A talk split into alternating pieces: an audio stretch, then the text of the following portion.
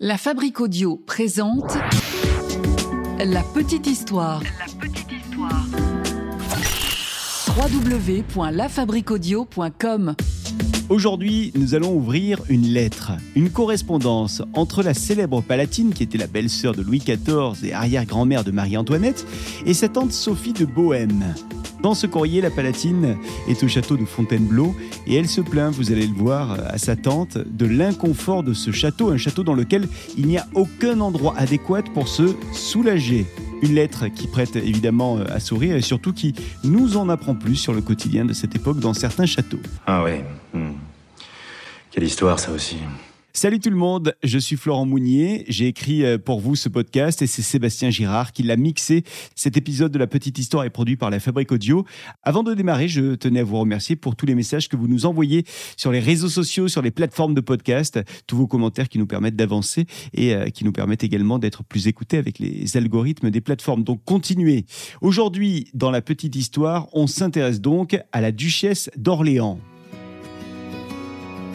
Née en 1652, Élisabeth Charlotte de Bavière est surnommée Liselotte, mais aussi la Palatine.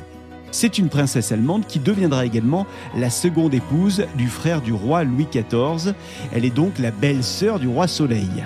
Et la particularité de Madame Palatine, eh bien, c'est d'avoir écrit un grand nombre de lettres. Au cours de sa vie, jusqu'en 1722 où elle s'éteint, eh bien, elle a écrit plus de 90 000 lettres, des courriers qu'elle a adressés à sa famille ainsi qu'à ses amis.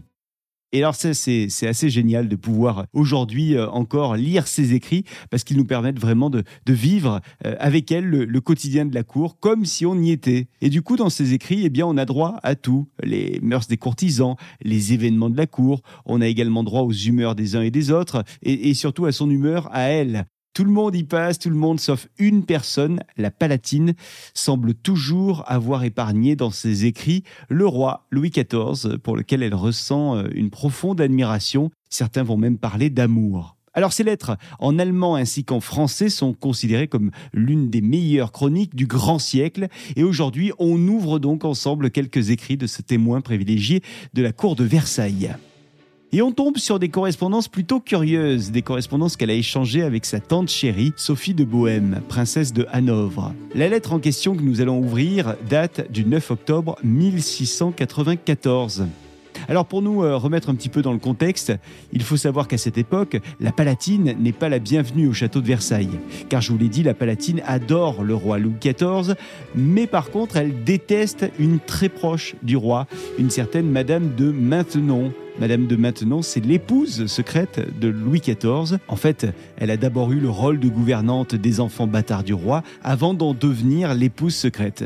Madame de Maintenon a toujours eu les faveurs du roi, euh, qui l'a donc installée au château de Versailles à ses côtés. Et le fait que la Palatine ragote sur la compagne du roi ne plaît pas au principal intéressé, euh, Louis XIV, et c'est donc comme ça qu'il finit par éjecter la Palatine de Versailles pour euh, l'envoyer prendre l'air au château de Fontainebleau. Et ça, c'est quelque chose la Palatine ne digère pas. La Palatine en a gros sur la patate, c'est le moins qu'on puisse dire. Alors elle se plaint, elle se plaint à qui veut bien l'entendre, et quand on ne veut plus l'écouter, eh bien qu'importe, elle écrit, elle écrit ses plaintes. C'est donc un des motifs qui euh, va la pousser à écrire euh, souvent, dernièrement, à sa chère tante, Sophie de Bohême. Et ce jour-là, l'Allemande n'est pas contente du tout parce qu'elle trouve que le château de Fontainebleau est carrément inconfortable. Quel est ce lieu dans lequel l'a envoyé le roi Louis XIV Et alors ce qui l'agace au plus haut point, c'est qu'il n'y a pas de lieu où elle peut aller se soulager. Vous êtes bien heureuse d'aller chier quand vous voulez. Chiez donc tout votre chien dessous. Nous n'en sommes pas de même ici, où je suis obligée de garder mon étron pour le soir. J'ai le chagrin d'aller chier dehors, ce qui me fâche, parce que j'aime chier à mon aise. Et je ne chie pas à mon aise quand mon cul ne porte sur rien. Tout le monde nous voit chier. Il y a des hommes, des femmes, des filles, des garçons, des abbés et des Suisses. Il est chagrinant que mes plaisirs soient traversés par des étrons. Je voudrais que celui qui a le premier inventé de chier ne puisse chier. Lui et toute sa race, qu'à coups de bâton. Soyez à table avec la meilleure compagnie du monde. Qu'il vous prenne envie de chier, il faut aller chier ou crever. Ah, maudit chier Je ne sache point de plus vilaine chose que de chier. Voyez passer une jolie personne, bien mignonne, bien propre, vous vous récriez Ah Que cela serait joli si cela ne chiait pas Je le pardonne à des crocheteurs, à des soldats aux gardes, à des porteurs de chaises et à des gens de ce calibre-là. Mais les empereurs chient, les impératrices chient, les rois chient, les reines chient, le pape chie, les cardinaux chient, les princes chient, les archevêques et les évêques chient. Les généraux d'ordre chient, les curés et les vicaires chient. Avouez donc que le monde est rempli de vilaines gens. Tout l'univers est rempli de chieurs et les rues de Fontainebleau de merde. Principalement de la merde de Suisse, car ils font des étrons gros comme vous, madame. Si vous croyez baiser une belle petite bouche avec des dents bien blanches, eh bien, vous baisez un moulin à merde. Tous les mets les plus délicieux, les biscuits, les pâtés, les tourtes, les farcis, les jambons, les perdrix, les faisans, le tout n'est que pour faire de la merde mâchée. Alors, lorsqu'elle reçoit cette lettre, euh, Sophie de Hanovre, euh, la, tante de la Palatine, elle est dans un premier temps évidemment étonnée, mais elle connaît bien euh, sa nièce, et donc sa réponse ne tarde pas à arriver. Un courrier qui date du 31 octobre 1694, qu'elle adresse avec le même ton que sa nièce. en revanche, elle, ne semble pas avoir le même avis du tout sur la question. Pour Sophie, aller à la selle, c'est un plaisir et non pas une corvée. C'est un plaisant raisonnement de merde que celui que vous faites sur le sujet de chier. Et il paraît bien que vous ne connaissez guère les plaisirs puisque vous ignorez celui qu'il y a à chier. Il faut n'avoir chié de sa vie pour avoir senti le plaisir qu'il y a de chier. Car on peut dire que de toutes les nécessités à quoi la nature nous a assujettis, eh bien, celle de chier est la plus agréable. On voit peu de personnes qui chient qui ne trouvent que leur étron sent bon. On peut dire même qu'on ne mange que pour chier et tout de même qu'on ne chie que pour manger. Et si la viande fait de la merde, il est vrai de dire que la merde fait la viande, puisque les cochons les plus délicats sont ceux qui mangent le plus de merde. Les boudins, les andouilles et les saucisses ne sont pas des ragoûts dans des sacs de merde Les plus belles femmes sont celles qui chient le mieux. Celles qui ne chient pas deviennent sèches et maigres et par conséquent laides. Demeurez donc d'accord que chier est la plus belle, la plus utile et la plus agréable chose du monde. Vous ne chiez pas, vous vous sentez pesante, dégoûtée et de mauvaise humeur. Mais si vous chiez, vous devenez légère, gaie et de bon appétit.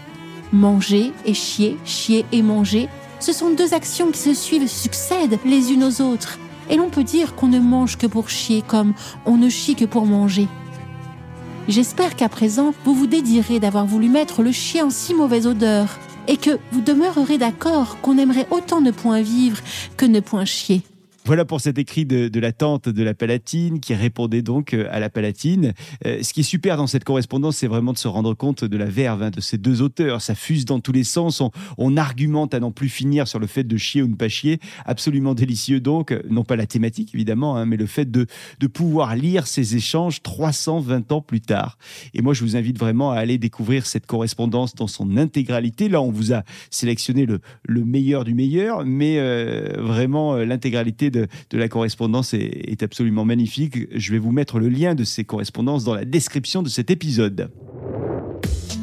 Voilà donc pour cette petite histoire des, allez, on va dire des petits plaisirs de la cour que j'ai eu le plaisir d'écrire et de narrer. C'est Sébastien Gérard qui a mixé cet épisode. Alina de Brocéliande nous a fait le plaisir de nous prêter sa voix. On reviendra sur des petites histoires euh, moins scato, c'est promis, la semaine prochaine. D'ici là, n'hésitez pas à nous envoyer des commentaires sur cet épisode ou sur la chaîne en général de la petite histoire. Et n'oubliez pas que la petite histoire ne vit qu'en étant partagée, donc partagez-nous. La Fabrique Audio présente La petite histoire. La petite histoire.